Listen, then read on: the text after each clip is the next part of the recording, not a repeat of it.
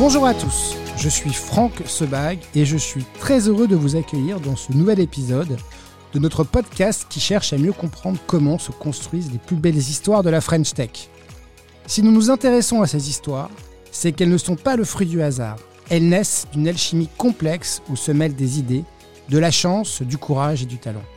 Ce sont des aventures humaines où le sentier passe parfois par des hauts, parfois par des bas, et où les sommets s'atteignent en équipe. Toutes sont uniques et toutes sont riches d'enseignements. Ce qui m'intéresse plus particulièrement ici, c'est de comprendre avec vous comment se crée cette alchimie. Aujourd'hui, j'ai le plaisir d'accueillir Vincent Briand, cofondateur et président de DeepKey. DeepKey propose des solutions innovantes pour aider les entreprises à améliorer leur performance environnementale et à réduire leur empreinte carbone en s'appuyant sur l'analyse de données et l'intelligence artificielle. Dans ce podcast, nous allons explorer les différents aspects de cette scale-up et les solutions qu'elle propose pour aider les entreprises à répondre aux défis environnementaux. Vincent va nous parler de l'origine de ce projet, de sa mission et de ce qui a conduit cette scale-up à devenir pionnière dans la transition environnementale dans l'immobilier. À partir de quel constat cette pépite de la cleantech est-elle née? Comment les solutions proposées par DeepKey contribuent-elles à répondre aux enjeux environnementaux actuels et en particulier en matière de lutte contre le changement climatique? Et après sa levée de 150 millions d'euros, l'obtention du label B Corp, quelles vont être vos futures ambitions? Nous explorerons ces questions avec Vincent au cours de cet épisode. Vous écoutez Now What, le podcast qui donne la voix aux acteurs de la French Tech. Nous sommes là pour aider euh, l'immobilier à transitionner vers un monde décarboné et à faire le moins de mal possible, voire améliorer les autres dimensions ESG. Euh, On a beau vendre du logiciel, le logiciel n'existerait pas, il ne serait pas mis en œuvre, les clients ne seraient pas convaincus s'il n'y avait pas euh, tous mes collègues qui sont là pour travailler au jour le jour et donner du sens à ce qu'ils font. Je préférais qu'on nous élise Decaborn, une entreprise qui génère des, dizaines de, milliards d'économies de CO2, euh, plutôt qu'on nous parle de licorne, parce que je pense que ça fait parler dans les journaux, mais c'est pas, pas pertinent. Euh, bonjour Vincent. Bonjour Franck. Donc très heureux de, t'accueillir euh, aujourd'hui, exceptionnellement chez nous, chez Wide. Normalement on se déplace, mais là tu es venu dans notre studio, donc merci pour ce déplacement. Alors on va juste commencer par, par, par le départ. Qu'est-ce qui t'a inspiré en fait la, création de DeepKey et comment tu le, tu repositionnes dans, l'univers de, l'économie aujourd'hui? Ben, Lorsque nous avons euh, créé DeepKey en, 2014 euh, avec Emmanuel, euh, on cherchait à avoir l'impact le plus important possible sur le changement climatique et en particulier l'immobilier.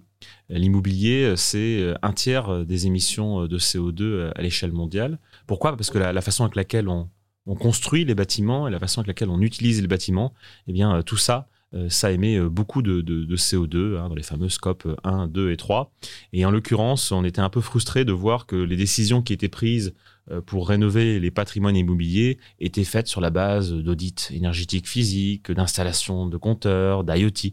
On s'est dit c'est pas possible, on doit aller plus vite. Premièrement, on doit massifier cette transition énergétique et climatique dans l'immobilier, et ensuite on peut le faire à partir euh, des données qui existent déjà pour éclairer euh, les décisions euh, des constructeurs, des propriétaires immobiliers, des locataires, etc.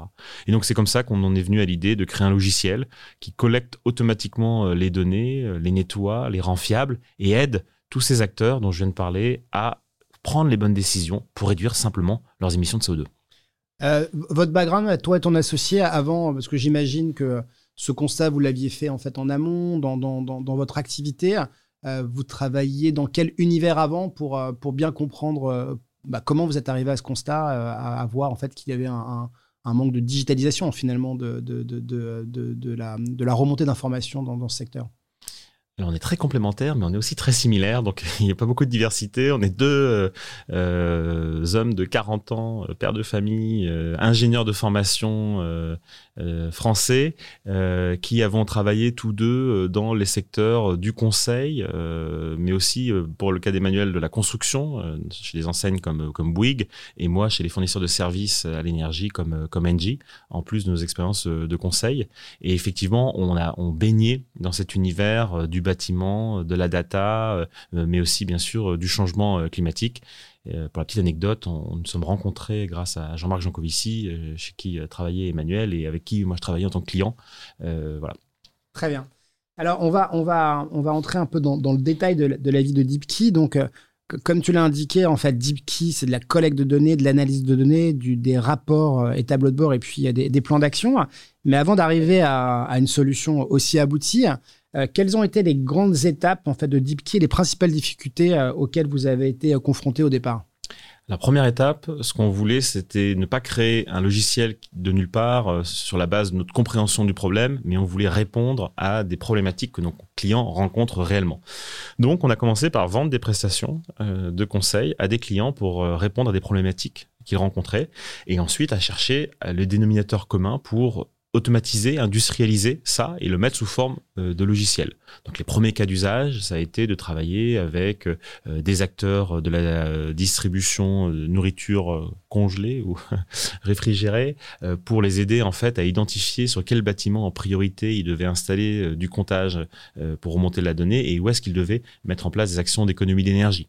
Nous avons travaillé aussi avec des acteurs de l'immobilier, euh, des grandes foncières institutionnelles, pour les aider à identifier euh, en réalité quels étaient les indicateurs les plus pertinents pour suivre la performance ESG, en particulier climatique, de leur bâtiment.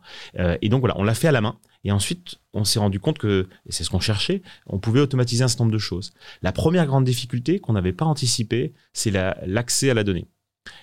on est parti du constat qu'il y avait déjà trop de données, donc pas besoin de faire des visites de sites, euh, pas besoin d'installer des compteurs supplémentaires. Il y a trop de données, euh, beaucoup de données, et on peut commencer par ça. Le problème, c'est comment récupère-t-on cette donnée? Comment fait-on? Parce que personne n'a envie de passer son temps à mettre des données dans des fichiers Excel, euh, surtout lorsqu'on parle de, de, grandes quantités. Et donc, nous avons appris à automatiser cette collecte de données de sources très différentes, que sont les portail euh, des fournisseurs d'énergie, les compteurs de type Linky ou Gaspar, euh, les GTC GTB, les ERP de nos clients, les sources de, données dans l'open data, et puis à agréger cette information et à la rendre fiable, c'est-à-dire complète et pertinente. Et donc il y a beaucoup de contrôle de qualité qu'au début on faisait à la main et puis après qu'on a automatisé pour aider nos clients à sortir des indicateurs qui soient pertinents vous voulez pas prendre une décision d'investissement ou de rénovation sur la base d'un indicateur qui vous ment. Donc, il fallait que ce soit pertinent. Donc ça, ça a été la première grande difficulté. Premier, premier grand enseignement, c'est vrai que pour euh, donc aujourd'hui vous êtes une, une, une, entreprise de logiciels qu'on appelle SaaS, Software as a Service. Donc euh, c'est toujours important et intéressant de, de se rappeler que avant de créer son logiciel, on part en fait du besoin du client, on essaie d'analyser, on regarde en fait comme tu l'as indiqué les business cases, on essaye d'automatiser. Première brique, deuxième brique, tu parles de la collecte et puis la, la deuxième brique importante, c'est comment en fait euh, vous arrivez à faire parler en fait la donnée, puisque quelque part on le sait, qu'on a des données à plat, il faut souvent en fait les, mélanger, avec des données un peu euh, euh, chaudes, donc comme des données météorologiques ou des données d'utilisation. Donc ça, vous avez réussi en fait, grâce à un peu d'IA, d'algorithmie, à faire parler cette donnée. Complètement. si on parle de machine learning, ça, a été un buzzword pendant des années. Nous, on a des cas très concrets de machine learning qui sont utilisés, utilisés tous les jours dans notre plateforme. Un premier cas de figure, c'est boucher les trous. Il y a toujours euh, une donnée qui manque quelque part, parce qu'un locataire veut pas la donner, parce qu'elle s'est perdue, parce que etc. Donc il faut boucher les trous et vous n'avez pas envie de faire euh, tirer un trait entre deux, points. Il faut faire des choses plus intelligentes. Et donc pour ça, euh, les algorithmes de machine learning sont extrêmement pertinents parce qu'ils recomposent de manière très précise d'ailleurs des données manquantes. Un deuxième exemple de, cas d'usage du machine learning, ce sont euh, faire des comparaisons euh, comparables, faire du benchmark pertinent, euh, des arbres de décision, enfin tout un tas d'outils pour ça, qui permettent en fait de comparer des, choses qui se ressemblent, parce qu'on a tendance, surtout dans le secteur de l'immobilier, à comparer des bâtiments par rapport à une moyenne. Par exemple, ça n'a aucun sens, il faut comparer des bâtiments qui sont comparables. Et souvent, on pense que parce que chaque bâtiment est unique, ben, il n'est pas comparable avec son voisin. C'est faux chaque humain est unique et pourtant on arrive à faire des algorithmes qui permettent de faire la publicité extrêmement ciblée euh, sur des catégories d'individus. Et ben là, c'est exactement la même chose que l'on fait, c'est qu'on fait de la catégorisation et du ciblage très précis pour faire des comparaisons euh, pertinentes. Et puis le troisième cas euh, d'usage, pour donner un exemple, c'est ce qu'on appelle la détection de, patterns dans notre jargon, mais en fait c'est à partir des sources de données que sont les, courbes de charge, les données des consommations, des compteurs communicants, eh bien on détecte automatiquement des fuites d'eau, des surconsommations, des décalages horaires, des problèmes de régulation. Euh, et ça, on envoie ensuite à la bonne personne technique chez nos clients ou leurs prestataires l'information pour qu'ils puissent réparer le problème. Donc là, l'entreprise euh, maintenant a été créée depuis, depuis un certain donné, 2014, on, l'a indiqué, donc bientôt 10 ans. ouais. ça va arriver hein, quand même. Quand même. Aujourd'hui, quels sont vos clients principaux si on cite, parce quand, quand, on parle en fait de scale-up, on, dit toujours, euh, bah, finalement, oui, non, mais ils, voilà, ils avancent, mais, finalement, vos, grands clients, parce que je connais vos, listes de clients qui est assez impressionnante, est-ce que tu peux nous en dire un petit peu plus et, combien, en fait, de bâtiments vous monitorez aujourd'hui et qui vous permettent justement d'être pertinents sur les benchmarks? Oui, tout à fait. Donc, nous travaillons avec euh, des grands propriétaires euh, immobiliers comme euh, des assurances, comme Generali ou Groupama, des banques comme CMCIC ou BNP, mais aussi des foncières comme ICAD ou, ou Clépierre, des grands détenteurs de patrimoine public comme euh, la SNCF ou la direction immobilière de l'État, la ville de Paris, euh, et aussi toute une panoplie euh, de locataires, d'utilisateurs de bâtiments. On peut citer Picard, par exemple, ID Kids ou ou encore des, chaînes de restaurants ou des chaînes d'hôtels. et en fait, ces acteurs n'ont pas exactement les mêmes besoins. Hein. Si on simplifie, il y a deux grandes familles d'acteurs. Il y a ceux qui sont propriétaires immobiliers et qui ont intérêt à, à réduire l'impact environnemental de leurs bâtiments, en particulier climatique, parce que la réglementation leur impose de plus en plus, des tertiaires en France par exemple, parce que ils ont peur de perdre de la valeur sur leur actif, sur leur bâtiment, notamment euh, à la revente, et parce qu'ils veulent que leur bâtiment soit attractif pour les locataires. Donc ça, c'est les principales raisons. De l'autre côté, il y a tous les utilisateurs, les locataires, qui soient propriétaires ou pas d'ailleurs, euh, ces utilisateurs, qui eux vont chercher aussi pour trois autres raisons à mettre en place des solutions euh, d'économie d'énergie, euh, d'économie de CO2. La première raison, c'est encore euh, l'obligation et la pression réglementaire. La deuxième, c'est faire des économies de charge. Et on a vu depuis un an avec la guerre en, Ukraine que toute, réduction en fait de passoires, même si c'est pas de la passoire thermique au sens de la, de la réglementation, si on arrive à bien monitorer ces bâtiments et à réduire en fait sa consommation, ça a des impacts très importants. Et oui, surtout avec la volatilité, comme tu dis, des, des prix de l'énergie. Et puis la troisième raison, c'est attirer des talents. Euh, vous êtes une enseigne X ou Y, vous voulez euh, attirer des talents. On sait que c'est difficile en ce moment. Euh, et donc, comment faire en sorte de les motiver? Bah, En disant, chez nous, on fait gaffe à l'environnement. On fait, par exemple, sur nos lieux de travail, nos lieux de vente, des économies d'énergie, de CO2, d'eau. et donc, ça, c'est aussi un critère de plus en plus important. Alors, donc là, un petit peu si on rentre dans, dans les chiffres, les derniers chiffres, plusieurs chiffres importants. Vous avez euh, eu euh, une dernière levée de fonds de 150 millions d'euros. Euh, donc bravo pour cela. Mais au-delà de la levée, une forte accélération de votre chiffre d'affaires qui a été multipliée par deux. Donc vous allez en 2022, en 2021, pardon, en 2022, vous avez atteint 27 millions d'euros, donc doublement du chiffre d'affaires. Euh, aujourd'hui, euh, vous avez euh, une, empreinte européenne qui commence à grandir, voire internationale. quelle est votre stratégie? Donc 150 millions d'euros de levée, un chiffre d'affaires qui double. si on parle un petit peu de, de critères financiers de stratégie, quels sont vos axes de développement aujourd'hui? Est-ce qu'ils sont géographiques? Est-ce qu'on peut en parler un petit peu Oui, complètement. Je te remercie. Euh, nous avons levé cet argent pour aller plus vite, euh, pour aller plus vite, pour aider euh, l'industrie à réussir sa transition net zéro, mais aussi parce que tactiquement, il y a une place à prendre. Aujourd'hui, nous n'avons pas trouvé d'acteur dans le monde qui soit aussi gros que nous. Le, deuxième plus gros acteur dans notre domaine, hein, donc plateforme SaaS pour l'ESG dans l'immobilier, il se situe aux États-Unis. On est 30% plus gros que lui en effectif et en chiffre d'affaires. Donc, on est très fiers de ça. Et ce positionnement français, ce positionnement européen, euh, que nous avons, il faut qu'on l'étende le plus vite possible sur les grands marchés euh, mondiaux. Aujourd'hui, euh, nous opérons dans 52 pays. ça, c'est la magie du SaaS. On n'a pas besoin d'avoir du monde dans chaque pays. On, fait les choses à distance. mais il y a encore beaucoup de pays à, à, développer. Et puis, dans chacun de ces pays, bien sûr, on n'est pas aussi développé dans un ou dans l'autre. Alors, on, en parle beaucoup en ce moment puisqu'il y a une raréfaction en fait de, l'argent. Donc, on a vu que les valorisations ont un petit peu baissé. Donc, chacun cherche à, aiguiser ses, arguments pour, pour essayer d'être bien positionné. J'ai noté que vous aviez fait une acquisition en Angleterre, donc stratégie aussi de build-up. Donc, build-up, c'est acquérir en fait des, euh, des, concurrents ou des, euh, euh, des briques supplémentaires. Est-ce que cette stratégie M&A peut, peut s'accélérer? C'est un des moyens de grandir aussi dans, votre, dans votre domaine? Oui, complètement. C'est la deuxième raison pour laquelle nous avons levé des fonds après l'expansion géographique. C'est effectivement faire l'acquisition à la fois de concurrents qui vont nous amener des clients supplémentaires. C'est un moyen d'acquérir du, du, portefeuille client, mais aussi des briques technologiques complémentaires. Donc, comme tu le disais, l'année dernière, nous avons fait l'acquisition de notre principal concurrent britannique, Fabrique. Euh, là, nous avons d'autres projets euh, dans les tuyaux, euh, plus sur la partie technologique cette fois-ci, mhm. pour rajouter. En fait, c'est du gain de temps. c'est du gain de temps et l'expertise pour avoir des briques fonctionnelles qu'on n'a pas aujourd'hui ou qu'on compte développer, mais sur lesquelles on va gagner beaucoup de temps en en faisant l'acquisition. Le marché, étant un petit peu tendu, c'est aussi une opportunité pour les entreprises qui ont pu lever et qui sont en croissance d'aller allier des forces et donc là aussi peut-être un mécano européen pour pour créer en fait un leader européen que vous êtes déjà mais en fait d'être encore plus fort sur ces sujets. Euh, petite nouveauté aussi, hein, donc euh, le, ce classement du Next 40 et du FT 120. Donc euh, là, c'est annoncé à, à l'Elysée il, a, il, y a, quelques, quelques, quelques jours. Au-delà du, du, du, label, est-ce que, est que pour une société française, c'est important d'être reconnu Est-ce que ça vous aide à l'international d'être dans des labels de ce type?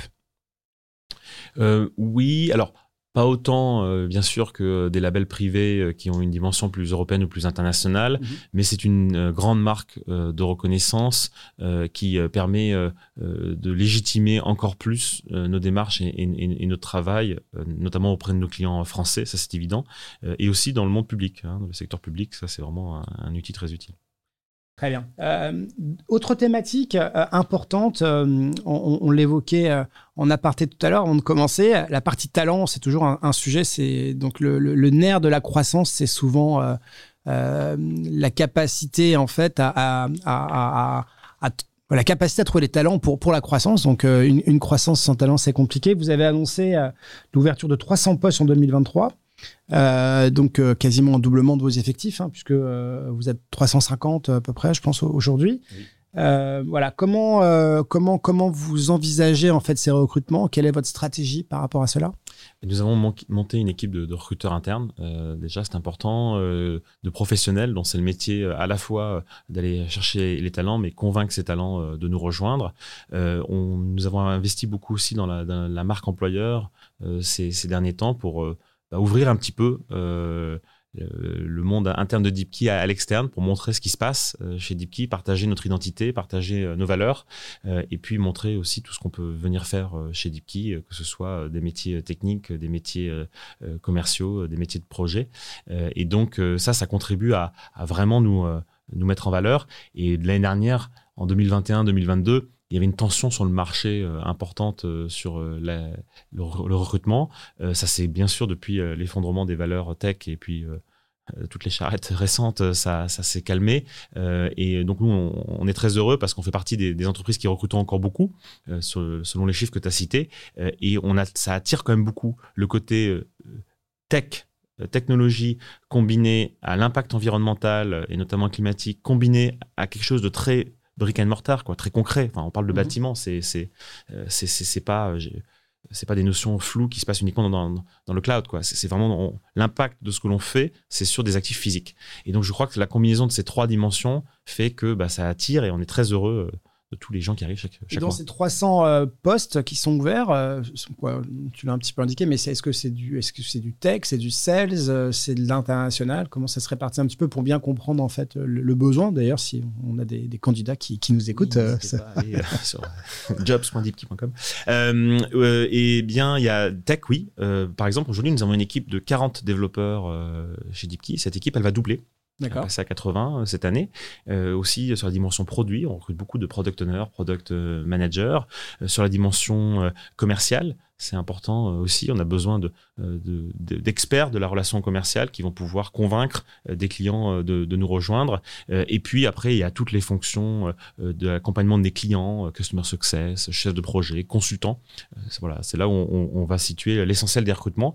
Et puis après, tout ce qui est obligatoire pour une entreprise, RH, finance. Bien sûr. Et donc, euh, sur les, valeurs de DeepKey, euh, tu l'as indiqué, en fait, ce besoin euh, en fait, d'être aussi aligné entre ce que vous proposez et ce que vous êtes. Donc, au-delà du label B Corp, je crois que vous avez des engagements. Vous avez trois indicateurs que vous suivez, en fait, de manière très précise. Est-ce que tu peux nous en parler? Comment, comment s'exprime justement votre engagement, votre, votre impact en tant que DeepKey Quels sont les éléments que vous suivez, vous, plus particulièrement? Déjà, le premier impact, c'est ce que c'est notre mission. Euh, nous sommes là pour aider euh, l'immobilier à transitionner vers un monde décarboné et à faire le moins de mal possible, voire améliorer les autres dimensions ESG. Euh, et donc là, ce sont tous les indicateurs que l'on suit pour nos clients, que l'on agrège, qui sont pour nous extrêmement importants parce que bah, c'est ça qu'on va suivre ensuite dans la durée pour mesurer l'impact. la deuxième dimension, et c'est même le premier actif de l'entreprise, sont nos, collègues, sont les collaborateurs de, l'entreprise. Euh, on a beau vendre du logiciel, le logiciel n'existerait pas, il ne serait pas mis en œuvre, les clients ne seraient pas convaincus s'il n'y avait pas euh, tous euh, mes collègues qui sont là pour travailler au jour le jour et donner du sens à ce qu'ils font. Et donc, je crois beaucoup à, l'investissement dans les équipes pour ensuite en tirer des bénéfices euh, j'avais lu ce livre, dont j'ai oublié l'auteur, euh, d'un PDG d'une société, une SS2I indienne, euh, qui était, qui s'appelait, le livre s'appelle Employees First, Customer Second. Et, j'avoue que je m'étais pas mal retrouvé, même s'il y a encore beaucoup de choses qu'on devrait mettre en place, qui sont indiquées dans ce livre, mais je m'étais pas mal retrouvé dans, dans, dans, cette philosophie. et je pense que c'est voilà, ça qui est important aussi pour nous, faire attention à nos collègues et faire en sorte qu'ils s'épanouissent dans leur travail. Et puis enfin, euh, les autres dimensions, euh, c'est aussi des dimensions d'exemplarité, que ce soit euh, l'usage du cloud pour le besoin de notre plateforme, que ce soit l'usage de nos propres locaux, le transport, autant que possible. C'est un exemple. on essaye de ne pas prendre l'avion pour se déplacer, malgré malgré notre expansion géographique, le moins possible. Et, ça, bah, c'est important. On fait par exemple tous les deux ans notre bilan carbone qu'on cherche à, améliorer. Et ça fait partie des, des voies d'amélioration continue. Donc ouais, donc dans la, dans la culture, euh, évidemment, euh, très, euh, très, très portée, l'air très impacté par l'impact, mais bon, on va pas le dire comme ça, mais on a, on a bien compris en fait l'idée. Aujourd'hui, dans, les, dans, dans, les éléments justement qui fédèrent les équipes, j'ai quoi on entend dans le discours, hein, c'est euh, l'inspiration, la mission de l'entreprise est, une valeur forte. Est-ce qu'il y a d'autres valeurs en fait importantes au-delà de, la partie impact? Est-ce que vous avez dans votre culture d'entreprise en fait créé en euh, des éléments euh, forts au-delà de, de ceux que tu viens de citer? Alors, aux grandes dames de mes collègues du marketing, on n'a pas voulu marquer des, valeurs. Il n'y a, pas les valeurs au mur. Hein, il n'y a pas les valeurs au mur avec, sur le fronton ou sur le site web. on coupe gros face Nawat, il n'a pas ses valeurs sur le mur. Mais parce que c'est un peu, avec Emmanuel, on pense que c'est un peu comme les frites McCain, quoi. C'est ceux qui en parlent le moins qui en mangent le plus. Mais on peut les euh, dire sans les écrire. Alors. Exactement. Mais par ailleurs, on, on essaie de, de, conserver cette culture au quotidien et, euh, et, et c'est compliqué l'identité d'une entreprise, surtout quand elle évolue euh, très très vite et qu'elle croît très vite. Et c'est si tu m'avais posé la question de quel est mon le principal défi au jour le jour, je te t'aurais dit c'est ça, c'est maintenir euh, la culture et l'identité de la boîte, euh, alors, alors même que en fait, bah, on double les effectifs chaque année quasiment. Mais en fait, ouais, juste, en, fait, souvent on blague avec la culture et les valeurs écrites sur le mur, mais quelque part, lorsqu'on double de taille, euh, ce que vous allez faire, pour en parler à beaucoup d'entrepreneurs en hypercroissance, c'est vrai que tant qu'on est en fait à, à 50 personnes et que finalement toi, en tant que CEO, euh, co-founder, euh, tu connais euh, tout le monde dans la boîte, bah, on arrive à faire passer les valeurs. Après, quand on passe à 150, 200, tu connais la personne qui est juste en dessous, qui va. Mais quand on passe à une taille, en fait, comme 600 personnes, c'est vrai que la, culture, les, les, mots sur le mur permettent de rappeler des, mantras et pas de temps de les marquer, mais d'avoir en fait quelque chose d'homogène. Et c'est vrai que avec le temps, c'est des choses sur lesquelles il faut, il faut il faut les dire, pas forcément les écrire sur le mur, mais tu as raison. C'est peut-être qu'on y viendra, euh, mais on se reparlera dans un an. Exactement. On passerait dans les bureaux pour voir si dans les murs il y a. On a écrit euh, les valeurs sur le mur. Euh, oui, c'est ça peut être nécessaire et effectivement, euh, mais euh, on essaie de l'application au quotidien. Et parmi les choses qui sont importantes, il y a évidemment euh, cet ADN d'avoir un impact positif sur le climat par notre métier. Un deuxième point important, c'est aussi le premier actif, comme je disais, que sont les collaborateurs, les premiers actifs de l'entreprise. Un troisième point, c'est l'importance de, faire ce qu'on dit et de dire ce qu'on fait, que ce soit vis-à-vis de nos clients ou en interne c'est pas toujours facile, je vais être honnête, mais, euh, mais en tout cas, euh, autant que possible, le plus possible. Et puis, euh, chercher aussi à. on n'est pas full transparence, on n'est pas transparent sur les salaires, par exemple, ou sur les situations personnelles. Sur les chiffres, parce que y a, là aussi, on a, tout à l'heure, on a parlé du chiffre d'affaires. Oui. Donc, on a une grande tendance, là, il y avait Balance ton, balance ton ARR qui avait été lancé, notamment ah pour, pour savoir qui était Centaure, qui ne l'était pas. déjà, la transparence, là, vous avez, vous avez donné votre chiffre d'affaires, ce qui est, ce qui est pas neutre parce que pour une société de SaaS, on sait bien que c'est du revenu récurrent, donc ce pas des gros chiffres au départ. Donc euh, déjà, c'est un premier niveau de transparence financière. Euh, mais c'est déjà une modification culturelle par rapport à il y a quelques années où les startups ne communiquaient pas trop sur, euh, sur leurs chiffres. Donc déjà, il y a une forme de transparence, donc bravo pour ça. Bah, autant que possible, on essaye, il y a des choses qu'on n'a pas le droit de, de, partager ou qu'on ne souhaite pas partager. Encore une fois, les salaires dans le détail ou bien qu'on on vienne de mettre en place des grilles, par exemple, ou euh, les valorisations, qui nous sont la question qui nous est souvent posée. Ça, Bah les, oui. les investisseurs sont pas fans qu'on partage ça. Mais pour le reste, ce qu'on peut partager, on le partage. Donc effectivement, le chiffre d'affaires, le fait qu'on est, on a toujours été rentable avant chaque levée de fonds.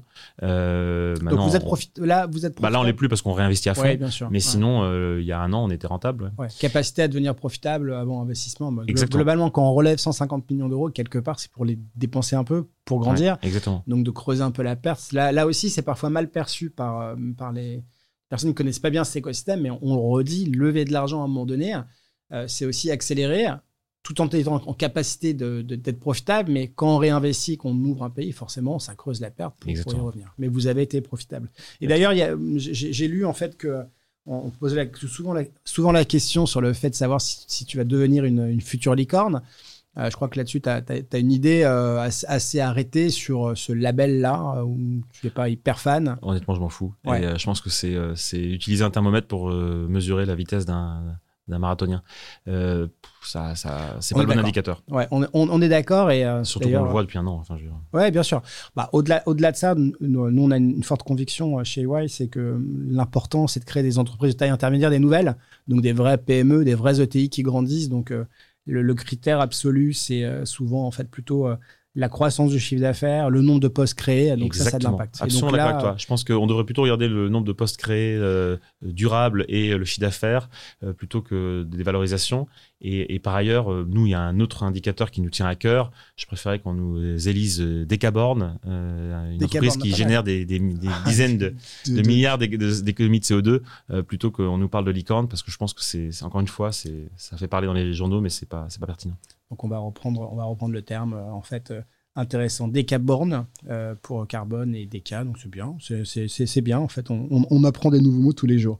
Euh, pour finir sur la partie internationale, donc on a donc on a on a parlé de cette stratégie de build-up. On a vu ce que vous aviez fait en fait sur l'Angleterre avec. Euh, on, a le sentiment que l'Europe est, est une zone de chalandise plus simple au départ parce que peut-être un peu plus homogène. Euh, comment tu vois évoluer euh, ce, monde de, en fait de la, euh, de la, de la transition écologique de l'immobilier par grandes plaques tectoniques? C'est-à-dire que l'Europe, en fait, on dit souvent, bah, la réglementation pousse à être de plus en plus vigilant au sujet. Est-ce que tu sens que cela évolue en dehors d'Europe? Tu parlais tout à l'heure des États-Unis, où on a l'impression que c'est à la fois important, mais il n'y a pas la même conscience. Est-ce que tu peux nous en parler un petit peu de cette différence culturelle? Excellente question, on voit qu'on est chez EY. Euh, euh, effectivement, oui, euh, l'Europe est à la fois homogène parce qu'il y, a y un chapeau réglementaire européen pour les pays membres de l'Union, et puis parce que l'Europe est en avance depuis longtemps sur les questions de développement durable, de climat, de SG, par rapport à d'autres marchés. En revanche, je mets un petit bémol, pour tout le reste, l'Europe, c'est un, une auberge espagnole, c'est très compliqué, les réglementations, les langues, les plateformes techniques, C'est très hétérogène voilà. ce qui en, en- en fait un marché très difficile à accéder. Et donc, nous, ce qui en fait notre principal marché domestique, et là, on se renforce, et c'est notre première priorité, se renforcer toujours plus, toujours plus profondément en Europe, parce que nos concurrents euh, australiens euh, ou américains ont beaucoup de mal à rentrer sur ce marché qui est difficile à appréhender. Une fois qu'on s'est dit ça, tu as absolument raison. Euh, si on regarde l'immobilier, il y a trois grandes plaques immobilières. Il y a les États-Unis, qui est la plus grande plaque immobilière. hein. C'est là où il y a le plus de valeur, le plus de bâtiments. Ensuite, il y a l'Europe. Et enfin, il y a l'Asie, ce qu'on appelle l'AIPAC. Et en l'occurrence, les États-Unis sont peut-être les plus gros, mais ce ne sont pas les plus avancés, très loin de C'est l'Europe qui est le deuxième plus grand, qui est le plus avancé et de très loin. Mais les États-Unis sont en train de rattraper leur retard euh, par des initiatives locales dans certaines villes, côte est, côte ouest, euh, par aussi des réglementations. Euh, l'autorité des marchés financiers qui est en train de, sortir un certain nombre de, de, de propositions de réglementation, pas encore actives, mais qui ressemblent beaucoup à ce que nous avions mis en place euh, sur tout ce qui est financial et non-financial disclosure euh, en Europe il y a une dizaine d'années. Et donc, ils sont en train de rattraper petit à petit, et on connaît l'efficacité euh, américaine lorsqu'ils déploient quelque chose. Oui. ça va Après, pas- ils ont ça va pas mettre 10 ans. ouais, voilà, ça, va, ça. devrait aller beaucoup plus vite. En Asie, c'est un peu similaire. C'est le troisième plus grand marché, similaire à l'Europe, j'entends, parce qu'il y a une hétérogénéité, une diversité de réglementations, de langues et de pratiques. Dans l'Asie, il y a, y a la Chine qui est un, un bloc à Avec part, avec très un immobilier très complexe, avec euh, tout ce qui s'est passé sur la crise immobilière, avec euh, Oui. aussi le Covid. Donc j'imagine que c'est un marché qui est compliqué. Et puis après, il y a les- le reste de l'Asie. J'imagine Corée, Japon, euh, qui sont en fait des, Singapour, des bons. Singapour, hein, des, des, des, bonnes Oui. zones de chalandise pour vous. Mais là aussi, vous sentez que ça, c'est en train de bouger aussi. C'est en train de bouger. Il y a certains États qui sont vraiment en train de faire des choses très intéressantes, d'autres qui démarrent tout juste. Et après, nous, pour des raisons pratiques hein, de, de, focus et de priorité, euh, ça sera le troisième, la troisième priorité après les États-Unis. Europe first, États-Unis parce que vous, êtes, vous avez déjà un pied là-bas, il y a un concurrent. Euh, et puis l'Asie parce que euh, voilà, si ça bouge, il faut que vous soyez complètement globaux. Tout à fait. Top, merci. Bah voilà, euh, ainsi euh, s'achève notre, notre épisode de Grow Fast Now What. Très heureux d'avoir pu échanger merci, avec Franck. toi. Merci à toute l'équipe. À bientôt. Merci. À bientôt. Au revoir. Merci pour votre écoute. Si vous avez aimé le podcast, n'hésitez pas à vous abonner à Now What et à nous suivre sur nos comptes EY, LinkedIn et Twitter. Merci et à bientôt.